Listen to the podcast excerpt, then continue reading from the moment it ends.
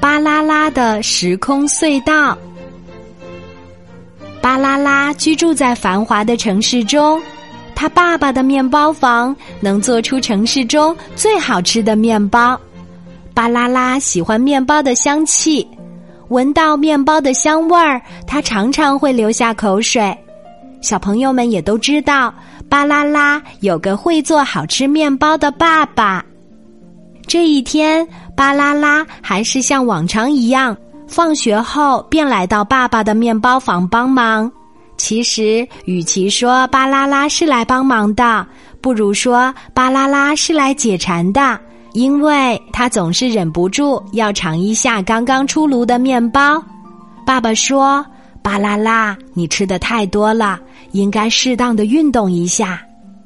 巴啦啦从柜台后面露出小脑袋，看着爸爸说：“那我帮您干活儿吧。”爸爸摸了摸他的头，然后说：“好孩子，那你去把垃圾倒进后院的垃圾箱吧。”“嗯，我这就去。”巴啦啦放下手中的面包，拿起垃圾到后院去。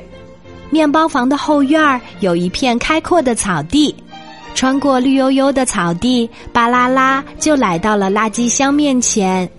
他小心翼翼地将垃圾倒进了垃圾箱，正准备离去，忽然听到了一阵阵奇怪的声音：“巴啦啦，巴啦啦！”听到有人轻声喊他，巴啦啦往回走了几步，可是。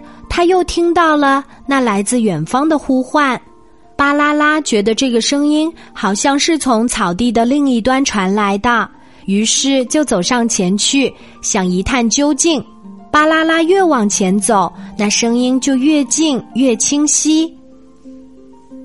拨开高高的青草，巴啦啦看到一个很深很深的排水管道被掩盖在草丛里，巴啦啦踮起脚。向里面望，那排水管里黑漆漆的，什么都没有。巴啦啦！就在这时，排水管深处再次传来呼唤声，那声音似乎是从世界的另一头传过来的。巴啦啦忍不住再次向排水管望去，啊！一不小心，巴啦啦脚底一滑，跌进了排水管。排水管似乎比想象中还要深，巴啦啦在排水管中滑行了很长时间，还没有到底。他不停的大叫，但是只有回音一次次的响起，并没有别的声音回答他。咚的一声，巴啦啦一屁股坐到了地上，周围是黑黑的水管壁，摸起来凉凉的。他试探着坐起身来。一抬头，却被什么东西撞了一下。难道是井盖儿？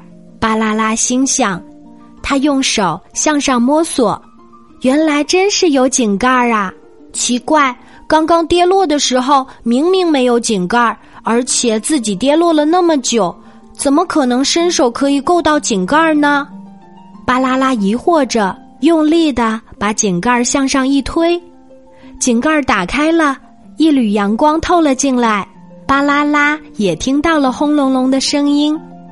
这是什么声音？爸爸面包房的后花园怎么会有这样的声音呢？巴啦啦心里琢磨着，就探出脑袋去看。他被眼前的一切惊呆了。这里并不是爸爸面包房的后花园，而是一条车水马龙的大街。这是哪里？巴啦啦爬出了下水道。他发现周围的建筑很熟悉，但是又比自己经常路过的时候要新很多。喂，让一让！一位白胡子的大叔拉着马车从他的身边经过。马车，巴啦啦的世界里早就是飞机、汽车、地铁和轻轨了，怎么会有马车呀？巴啦啦再仔细的向周围看了一眼。周围人的穿着仿佛都是几百年前，男士穿着斗篷，戴着绅士的礼帽，女士都穿着纱织的裙子，像雨伞一样蓬蓬的，还戴着遮阳帽。街上没有阿迪达斯，没有耐克，没有百事可乐，没有肯德基，没有麦当劳。这时，走过来一个穿着制服、胸前挂着口哨的大叔。请问您是警察叔叔吗？巴啦啦问道。大叔看了一眼穿着奇怪的巴啦啦，说：“是啊，我是这里的警察。您能告诉我今天是几号吗？”今天是一二六三年十二月二十五日，警察叔叔告诉他：“天哪，一二六三年，自己跑到了一二六三年，难道我是穿越时空啦？”巴啦啦心里这样想。